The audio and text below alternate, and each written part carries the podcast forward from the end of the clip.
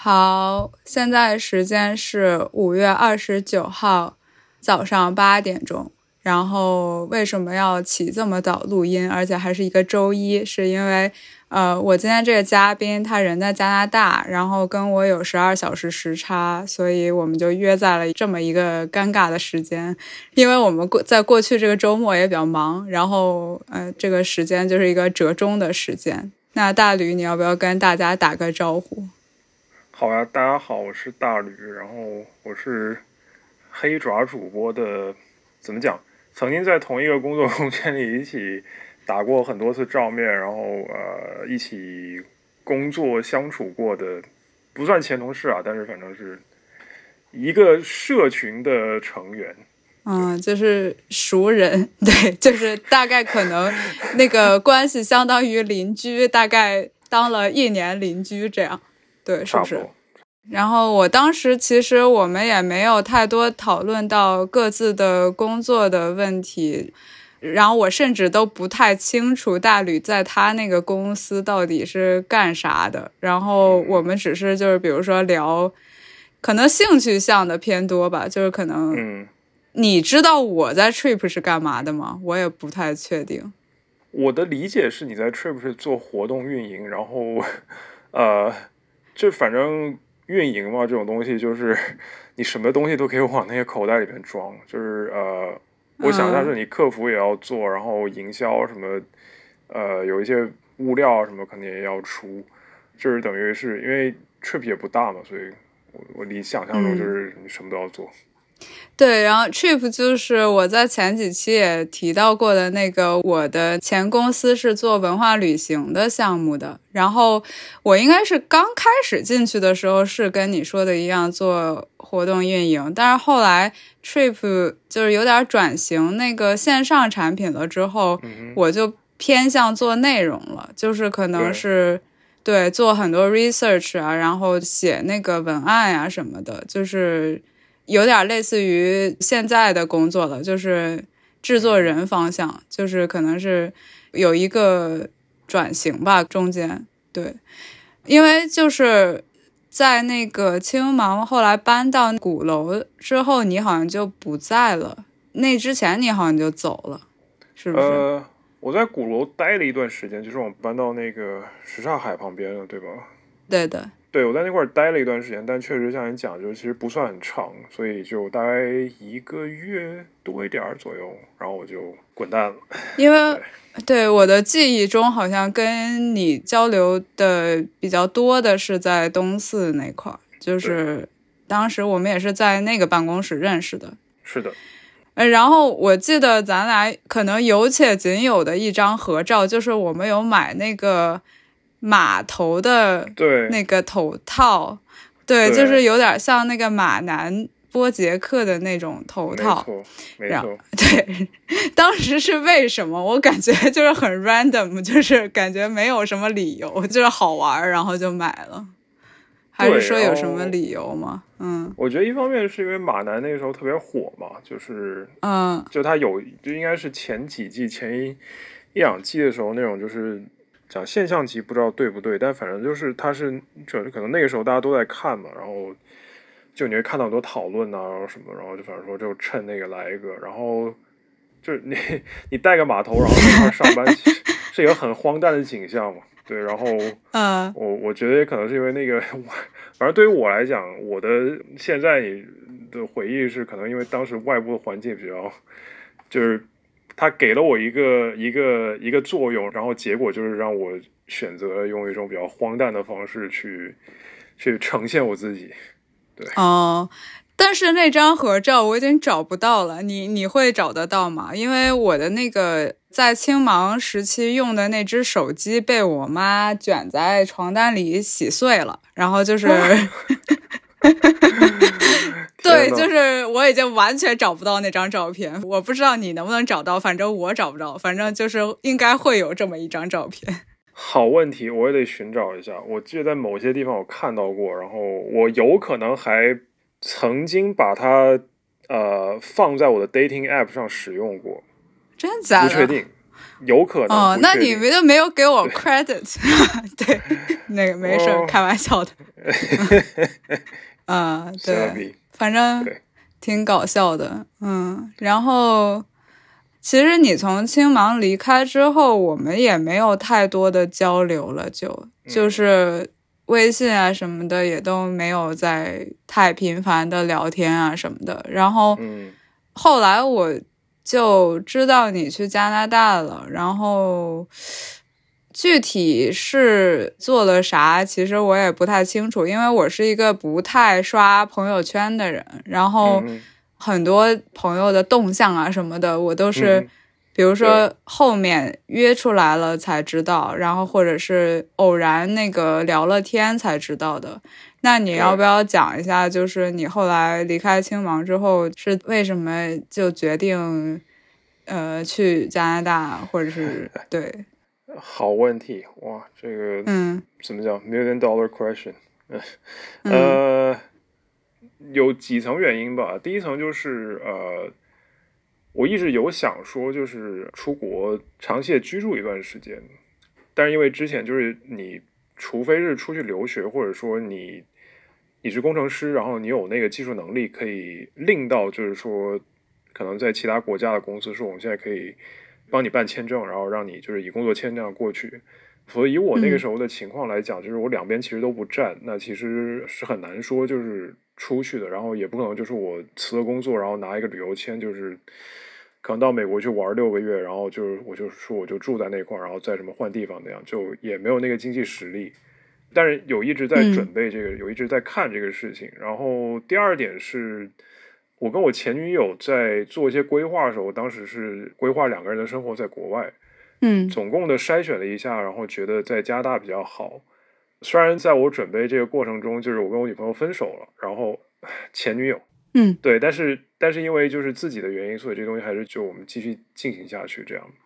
对，然后这个差不多是一个长期的跟短期的原因。然后其实从青芒辞职，大家有一部分原因也是说，我想就是趁着三十岁之前把那个加拿大的申请就赶快办下来，这样，因为我办的那个申请，反正它有一个对年龄的限制，嗯，它也不是硬限制，但反正就是它是一个加分的系统。然后你三十岁之前的话，加的分比较多，所以等于说我得在那个点把工作给辞了，然后要开始就是认真的准备这个事情，至少把申请交上去之类的。嗯对，反正就是之后就是发生疫情，然后一系列的 变化，然后反正最后现在就到了加拿大。然后还有一个原因是，就是自己当时可能都没有完全直接觉得的一个原因，是因为确实在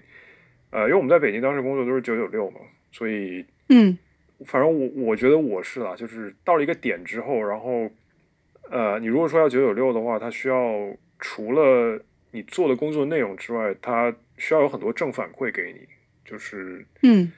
因为你你人的身体跟你的整个精力或者干嘛的话，其实呃，你你不是一个机器嘛，所以你不可能就是说我我不管怎么样，然后我把自己设计成那样，然后就是呃让自己用不断的产出，然后 produce 去生产，嗯。对，所以如果你说我要往那个状态去 靠近的话，啊、你必须要有一些工作之外其他的东西能够，就是让你觉得是得到补充正反馈，可能就是就是工作，比如说我砸那个一周可能七十个小时进去之后，发现成果非常好，然后他就会不断的给你一种激励，对。但是如果你没有这个条件的话，那可能它就会变成一个非常非常内耗的一个事情，对，所以就。可能另一方面也是想说，就我换一个国家，然后来看一下这个会不会能结束这个内耗。我有跟你讲过我是美国籍这件事吗？有啊，我们不是还开了各种玩笑。对，就是呃，就对于我来说，就是其实，嗯、因为我之前也在美国读的大学吧，然后我因为病情回来之后，其实我一直是可以选择再出去的，但是我没有选择再出去的理由，就是一个是就是我病情不太稳定，然后还有一个就是，呃，其实我觉得出去了之后会有出去的问题，就是。对你在一个不是很熟悉的环境里面，会有别的新出现的问题，你需要去面对。然后呃，我就在一直在衡量说，就是我这边的问题和我那边会遇到的问题，哪个问题对我来说是一个更大的问题？对，所以我就想做一个系列，就是就简单粗暴的说，我有很多朋友都是已经润了的状态，就是我就可能会想要做一个系列叫润了，然后呢，就是我就想知道他们出去之后。会，尤其是在国内也有工作经验的朋友，我就想知道他们润之后的状态，或者是有没有遇到一些新的问题。然后你要不要讲一下，就是你润了之后的一些在加拿大的一些，就跟你想象的一样的部分和跟你想象的不一样的部分？好啊，想象一样的部分是确实节奏比较慢。我也不能说我完全没有体验过，因为我到北京之前大概有五年的时间是在香港，就我在香港读了一个硕士学位，然后之后在那边工作。嗯，虽然大家可能我不知道现在想象还是不是，就是香港是一个很高效，然后是一个节奏很快的城市。它一方面确实是，但是另外一方面来讲的话，它有很多服务其实非常的，就你比如说跟政府啊、跟银行啊相关的一些服务，它其实节奏非常的慢。你比如说，像现在香港很多银行，就是如果你要改一些资料的话，它需要靠寄信去完成。就如果你人不在香港的话，然后即使你在香港的话，你有时候改些东西也会很慢。就是它有很多东西其实没有那么，就可能跟常理中想象不一样，它有一个自己的节奏在那边。嗯，所以我大概就是有一定的想象。然后我到了加拿大之后，就是它也没有说到一个会让我觉得就是这个实在是超长的一个一个状态，因为我像。从我拿到签证到后面办各种的，包括像那个医保卡，然后呃，因为我人在安大略，然后就是安大略省的身份证啊，或者什么那些，其实都还算挺快的。就是如果你以本地的标准来讲，所以其实就还好，反正就是意料中嘛，就节奏比较慢。然后文化确实很多元，因为我来多伦多之前的话，就有稍微研究过一下，然后它可能不是一个完全直接的冲击，但是如果你住在多伦多市区内的话，其实呃，你会感觉得到，就是它真的是一个非常多元化的一个城市。嗯，你以可能白人为首的社会会有的问题，不是说它没有，但是确实就是说，因为你一天出去，如果你跟这个城市进行一个沟通，或者说一个交换的话，其实你会真的是遇到不同族裔的人，然后而且你会看到不同族裔的人，就是。怎么讲？可能会在我想象，或者说在一般人想象中，就是他的舒适圈，或者说他习惯的社交圈之外的地方活动，所以这个就也还算是符合预期。然后，如果你说没想到的地方，就我大概登录之前的话，我其实没有对我在加拿大的生活有特别大的预期，因为我的想象就是大概就它有一个大致的框架，像刚才讲的那样，但是我没有说把它想的特别好或者特别差，比如说这是一个。我知道他在某些方面就是会比我在国内好，但是我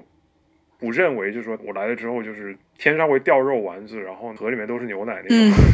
对的，对的，宝地，对，所以其实其实没有什么特别大的呃，可能最大最大的冲击是房价吧，因为来之前的话有稍微研究一下，就觉得这个是就你肯定还是高嘛，但是。至少不会说就是去到可能说北上广深或者是香港的那个程度，因为我觉得我离开香港的一个还有很主要原因就是我觉得这个城市就算我待满七年，然后拿到永居，然后再怎么样的话，就是我觉得我在这个城市没有什么未来，呃，因为它的它的房价跟各方面的物价的限制，就是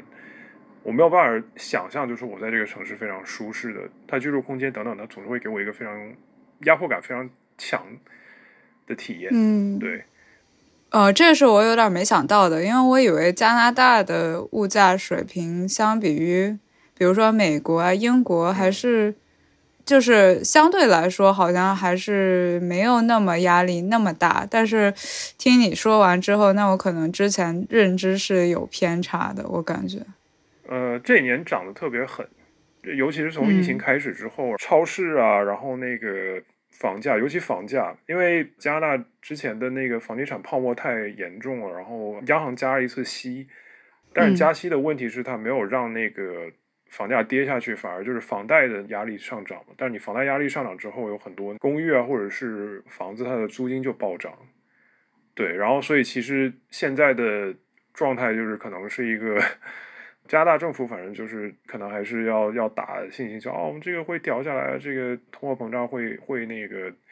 就是被调控下去。但是你对于一般人来讲的话，现在生活就是我买房买不起，因为房价虽然稍微跌了一点点，但是那个房贷的压力太大，所以你不可能批得下来。然后租房压力也很大，因为你租房现在可能就是如果你是住的。一定年份之后建的房的话，没有那个租金控制，然后你房东就会可能半年给你涨一次狠的，半年给你涨一次狠的，而且你要去租的话，有时候还要一次交可能六到八个月的那个房租，因为他现在租房完全就是一个房东为主导的市场，对，所以现在房价压力非常大，然后本地的年轻人其实也很多怨言跟不解，对，就是这样。嗯，完全可以理解，那就是。呃，我们刚才聊到生活压力的部分，那就是说你后来，因为你是到了加拿大才找的新的工作，是吧？嗯，对，对。然后，那你介意说一下，就是你现在工作是什么类型的吗？就跟你预期是一样的吗？我现在其实工作类型有点儿，就还是跟原来在青芒做的事情差不多，但是其实没有像青芒那么多。接收新信息和尝试一些不同岗的可能吧，就是其实这个公司比青芒还要小，然后但是它就有点啊，我不太确定，就是这个是不是加拿大科技公司一个现状，但是因为其实我也不能说我了解加拿大科技圈，但是反正它就是成立了很久，它是一三年就已经成立了，但是十年的时间，这个公司没有什么增长吧，应该这样讲，它可能人数就维持在八到。十二个人这样。嗯，我记得我原来在另外一间更大的公司工作的时候，就是他们有那种比较熟创业公司，就讲就是有些时候，你所谓 startup startup，其实你到不了，就是说下一个阶段，比如说你呃，对的，嗯，对，种子到 pre A 什么，就是你知道 A B C D 这样就是轮下去，然后你可能就到一个比较 either 你上市，然后那个。投资人捞一笔，或者就说我现在就是很赚钱的，我不上市，你们每年也有分红，然后也可以过得，投资人也会觉得很好的一个状态。他们有很多公司就讲就是什么叫，它有一个英文的术语叫 run profitable，呃，大致意思就是说这个公司赚的钱可以保证大家说自己吃饱的情况下，可能每天可以到楼下小酒吧，然后去买一杯朗姆酒喝，这样，这是我现在公司的状态。然后我觉得可能我来加拿大之前没有特别。多的预期，因为我当时想的就是我要找一个工作，然后干一段时间积累加大经验，然后可以就换一个同等类型或者是不一样类型的，然后继续往下走，继续干我的产品经理。因为我原来在青芒就是等于是愿意从客服转去做产品，但是呃，然后我在青芒之后，其实又去了另外一间公司做了一段时间的那个项目经理。就反正是在产品跟项目管理这些去做，就我相对来讲比较想要做的事情。然后，嗯，但是到加拿大之后，就等于又做回客服，或者说跟客户打交道。嗯，当时的想法是我做一段时间，我能够再继续转到下一份。但是现状就是没有办法能够转，因为反正就是加拿大的 IT 公司和社群感觉还是一个非常，它是一个非常强调就是你要认识人，你要有人能帮你内推的一个状态。嗯，就是你自己去投简历的话，基本上那个成功率很低。可能这个后面可以延伸讲，但是如果你涉及到就是要要 refer，然后要推荐啊，或者是干嘛的话，那你必须得有 networking 嘛，就是必须得社交，然后得去参加各种会干嘛。然后我刚到的那个点，就是我状态比较积极，然后情绪比较饱满，然后能够就是你到一个新地方说我要我要往前冲一下的那个时候，正好赶上疫情，然后有很多活动你根本办不了。嗯，等到疫情过了之后，那个人的。反正我现在的状态是，那个冲劲其实也减低了很多，有点对对，不能说有点过去，基本上都过去了。对，其实我觉得，反正在。就是我前两期也讲嘛，就是说我是有双向情感障碍，然后在我没造的时候，我参加这些 networking 的活动，我觉得还是非常内耗的。我觉得 就是你会要做很多这种心理建设，然后对，呃，别说是在国外了，就是在国内我也压力会比较大。如果在国外的话，你就更有压力，因为你跟他们 networking 的时候，他们可能会讲一些。比如说在闲聊的时候会讲一些你根本没法插话的东西，就是会比较尴尬。然后，因为我大学的时候，其实第一年过去的时候，我也是强烈感觉融不进去，就是因为我那个学校吧，它也是一个比较。嗯，虽然它为了 diversity 就是多元一点，他会录取各个族裔的人，但是他其实还是很白人文化的，我觉得啊，我能感觉得到。然后我进去之后，反正我就觉得我首先融入不了他这个白人的文化，然后我就想说，我是不是先融入一下这个在美国长大的少数族裔这一圈儿？就我还做了一些事情来融入吧，比如说我这个大一的时候，我就加入了一个 Asian sorority，就是一个亚裔的姐妹会，这个里面是有很多 A B C 的。然后也包括有一些中国人，反正是我和我的两个中国朋友，我们是同一时期进的这个亚裔姐妹会。对，然后因为你进去了之后，他就需要你参加很多活动啊什么的，等于是半强制的。嗯，就是逼迫自己去 social 吧。我觉得可能 对，反正当时我是有点难受的，就是参加这些活动，我感觉。因为我当时的状态就还是一个比较，如果说 MBTI 的话，那肯定是内向型的，就就不是很 social 的那种人。懂，嗯，懂。我也是，虽然我不相信 MBTI 啊，但是反正我一九年做过一次，然后今年我刚刚做一次，反正两次做出来都是 INFJ，然后就是，嗯，就也是 introvert。呃，我之前在一六年做的时候，我是 ISFJ，就是也也是 I 吧，就是咱们俩这差一个字母，对，对，而且你不觉得就是在国外的环境下，就是比如说你要在东亚的环境里面长大的话，你会越来越 I 吗？就是你本来没那么 I，然后你后来发现自己融入不了的之后，你就越来越 I，然后就。感觉跟你在国内的性格啊什么的也不太一样了，我感觉。对，而且你社交里面有很大一部分，就像你刚才讲，就是他们有时候谈一些话，然后你插不进去。就我也有这个情况，但我觉得我的问题在于，就是我觉得白人会交换一些 pleasantry，就是你如果说让我很粗暴去还原他的话，就是他会讲一些车轱辘话，嗯，就是啊，那个比如说你邻居或者什么，啊，你的花瓶很好看呢，然后那个。啊，我们讨论一下天气啊，然后如果是两个男的，反正讨论一下那个昨晚的比赛啊，然后讲两句啊，反正也有可能跟我现在客户的情况有关。我觉得就是你两个人就职业的设定，我现在是在帮你解决一个技术问题，然后但我会发现我的同事跟对面那些客户，他就很习惯的，就是开始讲一些什么小孩儿啊，然后那个。就，嗯，然后有时候问啊，你现在住在哪里啊？然后那边天气怎么样？哎呀，我之前也在多伦多住过，就是这种。然后我想说，We don't really have to talk，you know？对 对。但我发现其实白人真的很喜欢讲。如果是因为我在这边，我社交就是上厨艺课跟打篮球。然后，嗯，打球的话，其实也你也会聊，但是你会感觉打球那个话题，就是如果你熟的话，它会更自然一些，然后不会就是讲一些就是奇奇怪怪的。对啊，然后上厨艺课的话，大家就聊做饭嘛，哎，你在家怎么做？你在家怎么做？然后就是这种，嗯，对。但是我觉得像那种就是很白的那种 pleasantry，然后就是其实有点像他那个社交的润滑，然后加上他又会讲一些梗啊，或者一些笑话，或者一些东西啊。那你如果刚去的话，你毕竟没有在那边生活过嘛，你换之的话，就是他如果直接降落到那个北京，然后你让他讲一些就是娱乐圈的梗，然后什么现在流行的网络梗，然后那个哪儿的。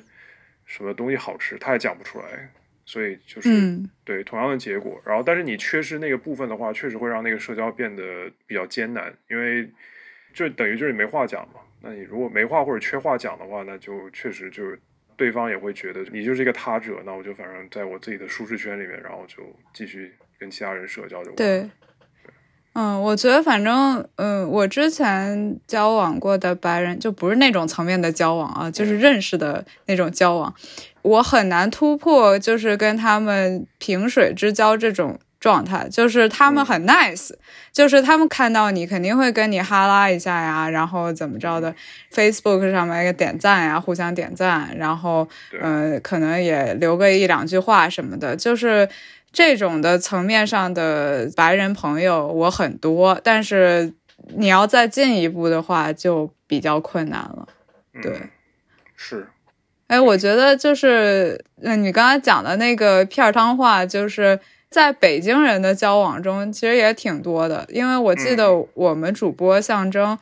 他也说过，就是他原来就觉得跟北京人聊天，你就直接说重点，然后就不要前面扯一堆有的没的。但是后来发现，这个就是他们一个社交方式，就是一个他必须得跟你唠到一个地步，然后他才能跟你聊正事儿。对。对，确实有很多那种底层，而且有时候我觉得北京人还好，但是这边还有一个问题是他那个 passive aggressive 嘛，嗯，更烦。Anyway，好，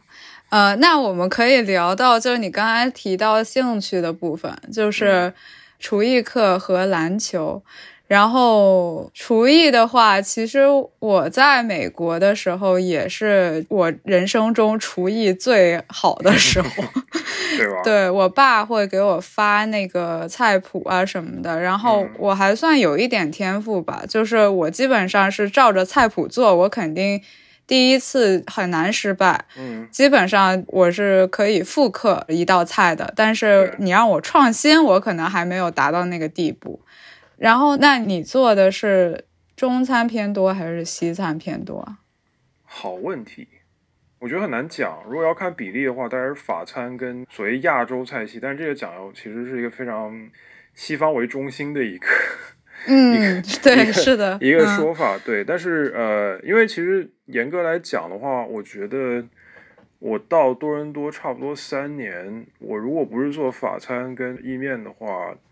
我做的最多的应该是泰国菜和整个东南亚菜系，就是越南菜，然后但是以泰餐居多。嗯，然后最近因为找到两个特别好的博主，然后就是日本跟那个韩国菜，然后也在逐渐做了很多。比如我就现在开始会呃，就自己调那个。韩菜的一些高汤底，然后还有哇，对日本的那个柴鱼高汤，对，然后会在那个基础上面自己做荞麦面汁，哇，差不多就是这样。我之前其实也有 follow 一个做日餐的博主，他的博客叫做 Just One Cookbook，就是。就是那个是那个是吗？对对对，我就一直 follow 他来着。然后他好像有什么类似于铜锣烧，然后什么这种菜谱。然后我当时还做来着，就是会选择一些自己比较想吃的，就是也不是说他剖什么我就学什么，就是可能会筛选一下。对对对。然后我其实最近我们家还买了一个厨师机，就是。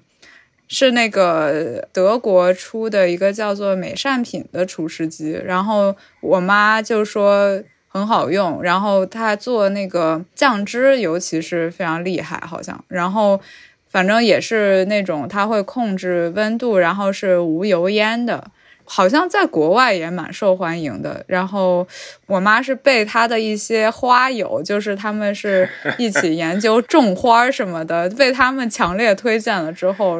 就买了。然后，嗯，买了之后确实她厨艺大涨，就是我们家现在可以从原料开始做生煎包，然后反正。我不知道，就但是确实那个机器也不便宜，就是在国内的话，它是卖一万块一台，就是是蛮贵的。但是如果说你使用的非常非常高频的话，我觉得这个成本也算是值吧。就是反正目前来说，我妈还是挺自得其乐的，我感觉就是对于她来说。因为他也是已经退休了嘛，算半退休吧。就是本来他也是 freelance，他就是其实可以决定自己到底干不干活儿。然后他现在就是因为疫情的关系，他已经几年没有怎么接活儿。然后现在就属于一种以兴趣为主的生活方式，然后就是研究一些新菜谱啊，然后写写书法呀，种种花儿啊这种的。对，可以啊，非常好啊。嗯。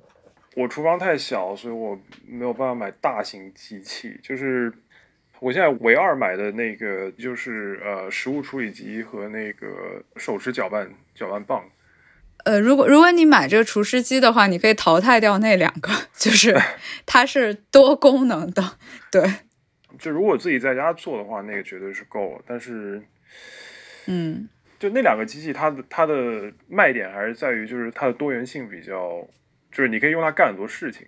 嗯，对，比如说做那个青咖喱酱，然后。因为我现在就之前讲到做泰菜，反正我自己做那个青根红咖喱酱，然后还做过一种就是呃有点类似云南风格的，里面加那个草果的一种黄咖喱酱。嗯，对，但是那个那个就其实整个一圈机器用下来，我觉得最好用的还是那个 捣蒜用的那种石臼，你知道，就是那个我忘了中文叫什么，反正就石刀，反正是 mortar and pestle，那个是。太好用了，真的，那个拿来推荐一万遍都不嫌少。反正，嗯，我们可以在比如 show notes 部分写一下推荐之类的，就是包括我刚才说的那个博主啊什么的，都可以写一下。嗯，对。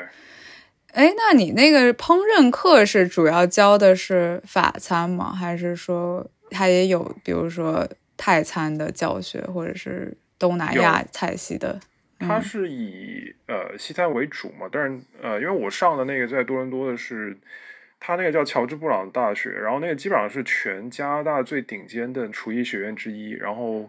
嗯，它有开很多课，但是你所有就是呃，因为它也是类似必修跟选修，因为我去上的是那个是非职业的那个，就是成人继续教学那种，呃，但反正你去上的话，首先它的那个烹饪跟烘焙分开，然后烹饪的话。每个人去上都要先上一个入门课，叫 Culinary Arts One。嗯，那个课里面讲的基本上全都是法餐的基本，因为第一节课教是教那个三种高汤嘛，就是鸡高汤、牛高汤跟鱼高汤，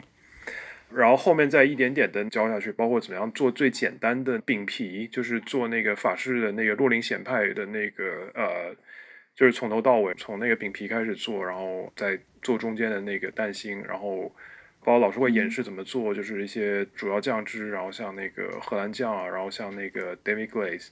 怎么样做那个西班牙酱，怎么样做白酱，然后怎么样在那个基础上面，然后再去就是调控，然后它中间会夹一些就是可能不是传统法餐，但是也用那个技巧，比如有一些蘑菇炊饭，然后反正它是它是一个比较精心设计的，就是做鱼、做猪肉，然后还有一些那个技法，比如说你如果要烤鸡的话，比如烤鸡那节课就是。他教你怎么绑那个鸡，然后以及告诉你就是为什么要绑那个鸡。嗯，反正它是十二周的课程，最后一节课上的是教你怎么烤羊腿，然后烤羊腿也是用一个非常西餐式的烤法，就是你把那个羊腿去骨之后，然后从中间切开，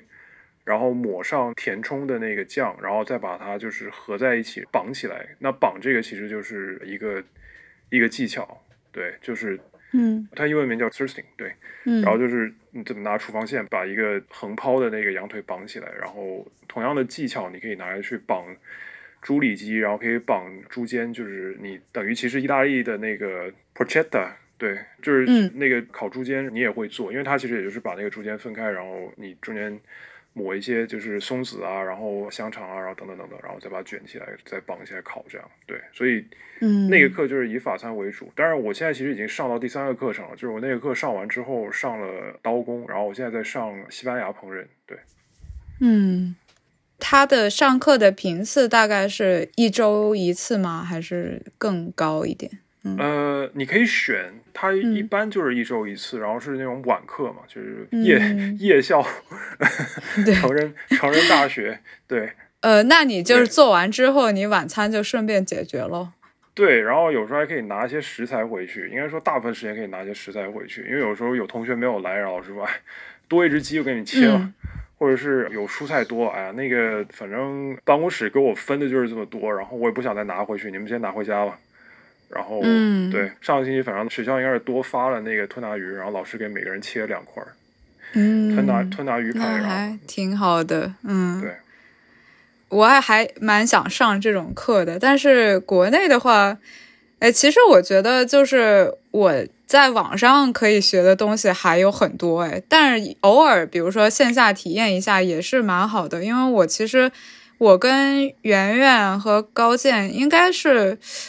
我们当时应该是分开去的，我和圆圆一起去的越南，然后我们在越南也上过一个这种类似的厨艺课，然后我就偶尔体验一下，还是蛮好玩的。对，就是有做什么越南春卷呐，还有什么鱼糕啊之类的东西，而且他那个都特别精致弄的。他那个我不知道你们的那个课堂是不是这样，他的那个厨师台上面有那个反光镜。你可以看到那个老师他是在怎么操作，他还给你打印他的那个 recipe，然后就是，反正我至今还保留着，我可以到时候 share 一下，就是反正那几道菜的 recipe，它非常非常详细。对，对我这边上课也差不多，但是呃，因为老师就是他写食谱的那个跟教的老师不一样，然后你每一个 对，因为他食谱其实是学校那个。它应该类似就是课程设计，然后给它设计出来的。然后，但是像老师的话，因为我第一节上那个 culinary arts 就是类似 econ 一零一那种，然后对对对，对那个老师是已经是算我遇到里面最年轻了，然后人家也是三十年，然后哦，对，第二个老师是四十年，然后第三个老师是刚代课，然后也是四十三、四十五年那种。嗯，对，所以就是感觉也是你在这个行当里面干这么久的话，他其实游历过很多地方。因为像我第一个老师，呃，那个 chef 他是印度人，然后他从印度开始上那个厨艺学校，然后在意大利待过，最后就是在九十年代末的时候搬到加拿大来，然后所以他对法餐理解其实非常清晰。然后，但是他也有自己印度菜的那个本行。然后第二个老师是法国人，但是在加勒比海待过很长一段时间。包括他就是应该也吸取很多中餐的那个精髓，所以他教刀工的时候，他就直接跟我们讲，就是我教你怎么样用法餐那个就是切粒和切条，但是我教你怎么切滚刀块。然后这个其实在你做那个，比如说勃艮第炖牛肉或者是红酒煨鸡的时候，你就这么切。然后因为那样的话，它会有一部分就是有那种焦糖化，然后你吃的时候你会有不一样的口感，反正。嗯，对。然后刚上这个课的代课老师是在西班牙住过很长一段时间，又在英国住过，虽然是加拿大人。然后他也会教很多不一样的那个手法。然后，对，很所以很多时候其实老师在看那个食谱就说，嗯，这个地方有问题，然后我教你怎么调整，然后你就开始疯狂记笔记，也蛮好的。嗯，是。所以他是你疫情之后才开始上这个课的。然后他疫情期间是他们这种也会有网课吗？有，但是说实话，上网课跟实操真的还是有差别，尤其是上厨艺课。对，再一个区别是，呃，你上课要做那个菜，老师会全部给你做一遍，然后你可以尝到。嗯，对，这个我觉得是最直接的。像那个上周的话，我刚刚就是蹭了一个北艺的那个，我没有上那个课，但是反正是因为机缘巧合，然后就是蹭，然后吃到那节课做的那个意大利炖饭，就他那个 risotto，然后是海鲜炖饭。然后那个就完全就是啊，你吃完之后才知道，因为我之前没有怎么吃过 risotto，所以你吃完之后你就大概知道这个标准是在哪里。然后我觉得，因为我自己疫情的时候，我在家做了很多东西，然后包括像那个上课，其实有些食谱我自己大家都做过，甚至包括像鸡高汤自己做过很多遍。但是你没有吃过那个成果化，然后包括老师会过来给你看一下，说嗯，没错，就是你这个酱汁的那个浓稠度，或者你这个。糖浆的那个浓稠度应该是这样，然后应该是怎么样的话，就是你有些东西看视频和网课还是有点难代替。我的体验是这样。那就是你有关注到小样在做的那个什么一千小时什么什么计划吗？啊，我解释一下，就小样也是大吕的前公司的，就是你的前同事。没错。对。然后我其实跟他并没有那么熟了，然后我甚至可能没有他的微信，但是我有看到他做的那个项目，我觉得还挺好玩的。我一直想去一次他的那个线下活动，但是因为各种原因，反正一直时间就没有凑上。然后他还那个去一席，好像做了一个讲座，然后就讲说他怎么样去收集那些就是地方的家乡的菜谱，然后试图就是还原大家记忆中的味道。我不知道我讲的准不准确啊？就是如果以后有机会，可以请小样也来上个节目什么之类的。对，可以啊，特别好，对。我反正自己做饭，最开始说实话是很实际的，就是外面吃真的很贵。然后疫情的话，有很多餐馆也不怎么开。然后比如说有有一个点，我就特别想，我特别想吃煎饼果子，啊，嗯，但是这边做煎饼的真的不多，而且好多的时候他要到很北边的地方去，就是离我住的那个区域相比距离很远，然后所以就一怒之下就说这个东西我不相信它是我实现不了的，然后就反正去找那个做煎饼的视频，然后再去买油条，然后最后把它给实现了，虽然不太好看，但还是实现了。对哎，你知道我曾经想过要买那个，就法餐里面不是有那个 crepe 吗？就是美国人是读 crepe，但是法国人其实不是这么读的。但是我现在有点发不出来那个音了，就是它是，对，就是类似大旅读的这样。然后它不是那个也是有一个称子嘛，就是那种，嗯，一个电饼铛这样的。然后那个东西就可以做煎饼。对我曾经动过买这个东西的念头，但是我最后还是没有买，然后我克制住了自己。对，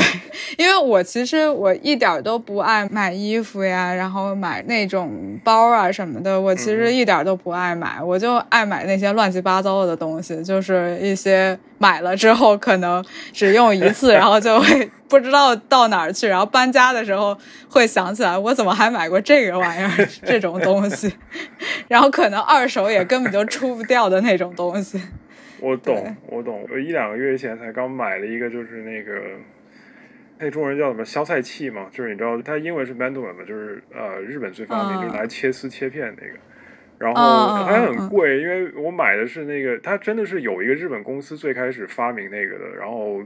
我买就是那个公司的，然后所以就是我估计有那个原标牌，然后那个公司的提壶味吧，所以还比一般的要贵。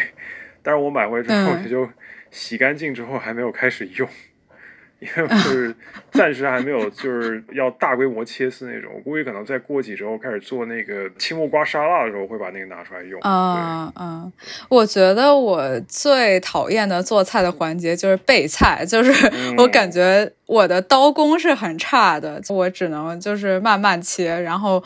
切的也不是那么整齐。但是我后面的步骤我还蛮 enjoy 的，就是我感觉我现在就是备菜这个环节，如果有人能帮我承担的话，我可以天天做菜。可以，对，干脆买食物处理机，把那个反正打碎，然后你再买一个那个切菜板就解决了。对，就是这样。呃，就我们家那厨师机现在就是可以解决很大程度的这个备菜环节的问题，就是它可以洗菜，可以洗肉，然后就是它洗出来确实是你可以省掉那个焯水那个环节，它确实有很多沫儿，它洗完之后确实感觉是更干净。当然我没有在给这个厨师机打广告啊，但是如果你们想要。就是如果我做大做强了，你们可以来投我，我是真心还是挺推荐这个产品。对，小美厨师机关注一下那个。对。现现在现在下手还有贵 现在还没有任何优惠，你们可以看看六幺八吧。对。就是我们刚才聊的那个，我觉得你聊到做饭的那一趴，就是我感觉你的情绪就比那个聊工作那一趴要嗨很多。就是我感觉你是不是可以研究研究，比如说开个 油管频道什么之类的，然后就是稍微发展一下。我觉得搞不好你哪天就不用工作了。可以先，我有考虑过，就是先从博客开始写，然后就是以一个产品经理的思维来分析不同的那个，就是怎么样帮助你掌握一些基本款，然后你可以就是用到丰富你在家做饭的那个生活。因为其实，因为你最开始讲到就是照着食谱做跟创新，其实现在有很多创新它也没有那么新了，就是嗯，因为我买了一本，就是它记录这几年在在巴黎那个 bistro。他们的一些菜式，然后你你里面会看到嘛？比如说，就是做鱼的话，它那个酱汁可能是酸奶跟日本的那个 YouTube，嗯，然后它混合，然后再做一些调整，这样。但其实如果你了解法餐的话，或者你学了三十到四十道法餐的，就是这个不是讲所谓全部是大菜，然后全是什么威灵顿牛排那种，而是说你学大概三十到四十个品相之后，包括这些基本酱汁啊，什么五种，就是那种什么 Mother Sauce，然后高汤这些全部都算。然后你会发现，其实它就是一个西餐里面已经有的一个一个处理方法，就是酸奶嘛，嗯，然后用那个 creamy，然后去配那个煎好的鱼。那它其实没有什么特别新的，它加鱼醋的话，也只是也只是因为就是说它是一个新的味道。但其实你把柚子你换成柠檬汁，然后你换成橙汁的话，其实它当然有差别，但是也没有那么大差别。它其实就是可能它原来的就一个酱汁搭配就是我希腊酸奶，然后加柠檬汁，然后加一些盐。那这个其实就是一个很希腊的，就是它那个酱汁我不是太会发，但是反正是 teriyaki 或者 whatever。那它其实就是这么一个组合，然后就已经是从可能希腊人发明了酸奶和发现了柠檬之后，它已经就是你可以说它是一个千年食谱，它只是在那个基础上面把那个柠檬换成了柚子汁，然后它加了一些糖，然后让它更活泼一些 口感上。所以他们很多创新其实也都是这种，就是微创新。然后你像技法的话，其实除了那几个特别知名的，就是比如从公牛餐厅开始搞那个分子料理之外，其实。他们技法上很多，也就是你就重新挖掘已有的技法，其实已经可以找到很多东西了。嗯，其实我个人没有那么喜欢分子料理，我觉得是很 fancy 没错了。但是你吃着吃着，就是你吃到最后几道的时候，就是完全没有在 enjoy 那个食物，就感觉就是在为了吃而吃。对，而且有一些，其实我觉得口感什么的也没有它看起来那么的，就是它看起来肯定是会给你弄得很 fancy 啊什么的，但是它并没有达到我心目中那个好吃。的状况，它可能就是图新鲜，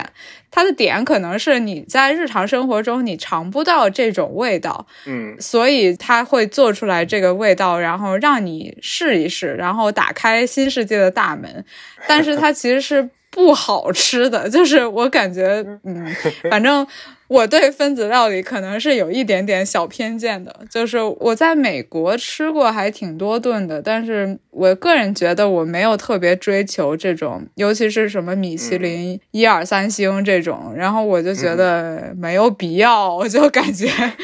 对，有很多好吃的餐厅，而且还更便宜。确实，确实。因为我之前看了很多那个 Anthony Bourdain，然后看了他很多那个节目，就是因为他其实写作比他厨艺更好。嗯，就是他旅行期间他很少去那种就是顶级餐厅，大概可能他其实从最开始拍那种电视节目的话，可能主要三套，然后他可能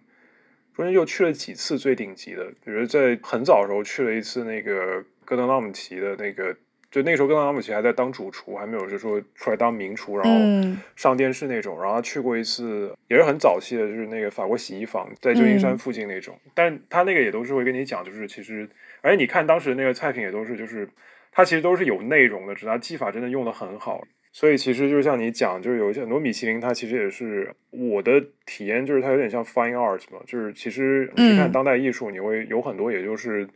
它的价值跟它的审美上的那个高度，很多时候也是因为评论家的推动所导致的。对我觉得，其实有一些米其林餐厅也是一样，可能有很多人真的是觉得，哦，这个东西实在是从技法上面来讲非常难得，然后又符合可能他们想象中可能呃味觉的边界，然后就评个三星，但是可能真的就未必好吃。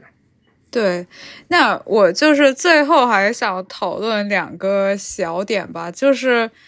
因为我买了这个除湿机之后，因为它不是无油烟的嘛，然后就是有些人会觉得这个没有锅气，有些人就觉得西餐不好吃的原因就是因为他们没有锅气。呃，我知道加拿大是不是也是电磁炉呀？分好几种，也有也有明火，对你自己要家里想装明火的话也能装到，也有电磁炉，然后也有配那个电热，就是我现在用的那种，它就是像一个电热圈，然后，对对对，就是那那种那种大概是欧美人家里的标配，就是它加热会非常的慢，就是它没有办法短时间之内就给你上升到一个很高的温度，然后就导致你做出来的东西就是不可能是爆炒，然后或者是。呃，就是不太可能是在国内那种，比如大厨会经常就是甩一下那个锅，然后 颠一下那种，就是感觉这种效果是做不到的。然后做不到。嗯，你会觉得就是西餐会比较没有锅气吗？不会啊，我觉得这个我我也不是专业厨师，但是反正我觉得我作为一个自己在家做了很多菜，然后也尝试很多食谱，而且是不同地区的那个食谱的一个家庭厨子的体验，就是。烹饪这个事情，它就跟《精武英雄》里面讲的那个，还是一代宗师里面讲。Anyway，不好意思，这铺垫太长了。反正就是，它烹饪跟武功一样，本身没有高低，只有修为有高下。对你讲西餐或者怎么样，可能就是它这个味道跟你想象中的，或者说你习惯吃，你比如说一个很喜欢吃辣的人，然后你做一个酱汁非常柔和，而且就是我们讲的柔和，不仅仅是说可能没有辣椒，而是说它在调味所有上面都比较柔和，就甚至包括盐。盐的使用跟其他一些调味料上面，可能它都没有那么明显，但是可能它确实你吃下去之后，它会有很多就是变化，或者说你可以品尝到一些其他细腻的味道的话，那可能那个习惯吃辣和习惯吃就可能口味比较重的，他有觉得这东西太淡了，就是很淡撇。你甚至是同样的那个调味料，你每个人对于咸跟甜的那个呃，你像一个无锡人，他要吃甜的东西的话，他肯定就比一般人他加糖要更多，你肯定肯定会比一个西北人在。比如做糖醋排骨的时候，他加糖的那个手要重，因为他记忆中他习惯的那个糖就是那么多。但你如果说西北菜吃多了，然后你可能平常做咸的菜，然后你可能不会加那么多糖，那你就会觉得这实在是太甜了。然后就我是在吃甜品，我还是在吃排骨。但你能说糖醋排骨跟那个手抓羊排，它两个菜之间有绝对的高下吗？其实我觉得没有。所以如果说西餐的话，那我觉得其实就是。你如果以中国或者以东北亚为中心的话，它也是一个其实非常含糊的概念。就你不管以哪一个区域为中心去看另外一边，它都是会有非常多一概而论，然后有非常简单粗暴概括化的情况。就是你如果讲西餐的话，那你其实意大利人跟那个法国人那两边就是关于用橄榄油还是用黄油，它就会打起来了。然后南意跟北意就会打起来，南意跟北意就是菜里面用不用黄油，然后卡布奇诺几点钟可以喝，这个两边就会打起来，然后会互骂。所以你也想，意大利就那么大一个国家了，所以我觉得其实就是多给自己一些尝试的空间，然后心态放宽一点。然后你说有没有锅气的话，我现在的接受的那个现实就是，锅气这种东西，你必须要到专门做大排档或者专门做中餐，它那个炉灶要，它要的那个温度，你在自己家里是达到不到的。除非你说你在北美这边或者你在国内，你真的是有能力，然后你在外面建一个土灶，然后它那个火能升到那么大，然后就那么爆炒。但是你觉得有那个必要吗？所以你在家里，就算你开明火开最大，然后你那么去炒的话，它加热还是不够。然后为什么在外面吃有些菜就很好吃？因为它火大的话，那个焦糖化，然后它确实会有一个过程。那你在家做，你说会不会比一般的炉灶要好？那你当然就是说那个你热量毕竟高嘛。然后如果你用的锅它导热性比较好的话，那可能确实出来还是有差别，但是也没有那么大。很多时候我觉得就是你自己心里的一个慰藉而已。对。嗯，那我们锅气就先讨论到这儿。那我还有最后一个小问题，就是你怎么看 fusion？因为国外就有很多这 fusion 那 fusion 的，然后很多时候就是不好吃，不客气的说就是很难吃。但是我不怀疑，肯定是有好的 fusion。如果这个问题深聊的话，就会又涉及到是不是什么白人中心主义啊，巴拉巴拉这种问题。但是我们今天就浅浅的聊一下，就是比如说你在加拿大，你有没有尝试过一些 fusion，或者是你觉得它为什么会在国外受欢迎？然后且就是你自己对它的观感怎么样？觉得简单讲的话。你只要是在跟其他地区有食材和原料的交流，这个 fusion 它其实在一直自然的在进行。你比如说像在杨伟家的话，其实它有一个杨伟家名菜那个 jerk chicken，那 jerk chicken 的那个调料里面就有大量使用酱油。那这个原因是因为杨伟家有非常多的那个华人移民，所以把调味料就带到杨杨伟家去，然后再跟本地的那个 allspice 和苏格兰短帽椒结合在一起，然后它就形成了这个 jerk chicken 的那个调料。当然还有一些别的，对，所以其实你只要就是说有文化的交流和人的那个迁徙的话，你这个 fusion 其实就一直在进行，只是说它可能不会像拿来当噱头，然后什么 East Meet West，然后什么我其实就是一个法餐的那个传统食谱，但是我把我一些原材料替换成可能就是呃你常见的那个一些东西，或者说其实就是法餐的一个什么煎的一个肉类，然后但是我可能。酱汁是日式照烧汁，然后里面再加一些有的没的，然后就说我这个是一个 fusion，嗯，它其实就是噱头而已。然后如果就以多伦多来讲的话，我觉得大家其实都很习惯就是吃不同的那个菜式了。如果你以多伦多市民来讲，因为我去上烹饪课的话，我同学有那个意大利籍的，然后就是意大利裔了，就是已经是很多年在多伦多，然后人家你一看这种白人阿姨，然后。他做牛排的方法，他会讲我习惯用菠萝跟酱油去腌那个牛排。然后你听，嗯，这不就是泰国人吗？这不就是对啊？然后他说，嗯，我们非常习惯就这么做，然后把它一煎，然后非常棒，delicious。而且你如果要评的话，多伦多吃最多，然后最常见的是那个牙买加的那个一种食物叫 patty，它就是像就是像一个酥饼，然后里面是夹牛肉那种。对我甚至觉得就是 fusion 这个概念你在多伦多很难卖，因为大家其实就是周末早上去吃那个广式茶点，然后下午可能我就去吃一个 churro，去吃一个墨西哥甜点，然后晚上我再去一个可能法餐馆吃，就是他们已经对各种各样的味觉就接受很习惯，而且人家也。知道就是说哪些东西是正宗，哪些东西是不正宗。然后就是你，你如果说我就像前几年那种，我就我觉得是欺负一些人，就是哦，你不知道那个照烧汁是什么东西，然后给你弄一个，然后你听哦，这东西跟我吃过以前都不一样，呜，就是惊讶，然后惊艳或者怎么样。就是你在，反正我觉得在北美大城市，尤其在多伦多的话，这东西就做不到。就大家其实老饕或者说平常会出去吃的，就大家对那个东西可能自己都做过。然后对那个东西，它的味觉的主要元素是哪些也都知道，所以你要随便就是说，除非你真的是很有想法，你比如说用中餐的技法，然后拿法餐的材料来做，然后而且你还不是做爆炒，或者你把中餐的比如说红烧肉或者卤汁这种，然后你在理解它的基础上面，你把它做成一个法餐的酱汁，比如说酱牛肉的那个酱汁，那其实它是个卤水嘛，它是个酱料，你在那个基础上，你把它就是用你的方法去处理，然后你做成一个法餐的酱汁，然后你来配一个肉类。那你这个其实就是你对两边都非常的了解，然后你也尝试过，那这个可能就是一个很好的 fusion。但一般的话，其实就大家也不在意，然后你也骗不到就是吃过的、了解过的那个。嗯，那我觉得加拿大可能跟美国还是有一些区别的。我感觉美国人，比如说中餐，尤其是这样，中餐他们可能并不知道真正的中餐是什么样的，他们可能还。停留在至少在我在美国的期间，他们可能还停留在 Panda Express 和那个 PF 秤那个 level，就是完全没有进步。对，就除非他有一些中国朋友，或者是至少是亚裔的朋友，可能会带他们去 Chinatown，然后吃一些相对来讲更正宗的中餐。对，在多伦多应应该没有 Panda Express，无法生存，没有。不行，对他就算可能有那么一一两家，然后也没有人会去。那就是美国人民还是努力一点吧，对，不要再吃这种乱七八糟的东西。嗯，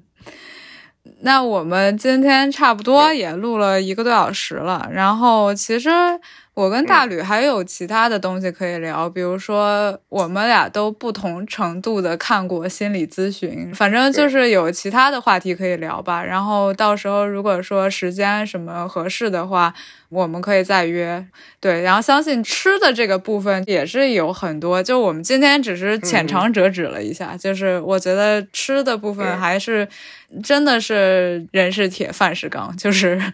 对，就是感觉饭这个事情，就是我看好多垂类播客，就是专门只聊吃饭这件事情的，就可以一直聊。然后我们当然没有他们研究那么深了，但是我觉得还有很多可以聊的，是真的。的确，的确。好，那今天就先这样，我也基本上快要去上班了，就是先这样，然后拜拜，拜拜。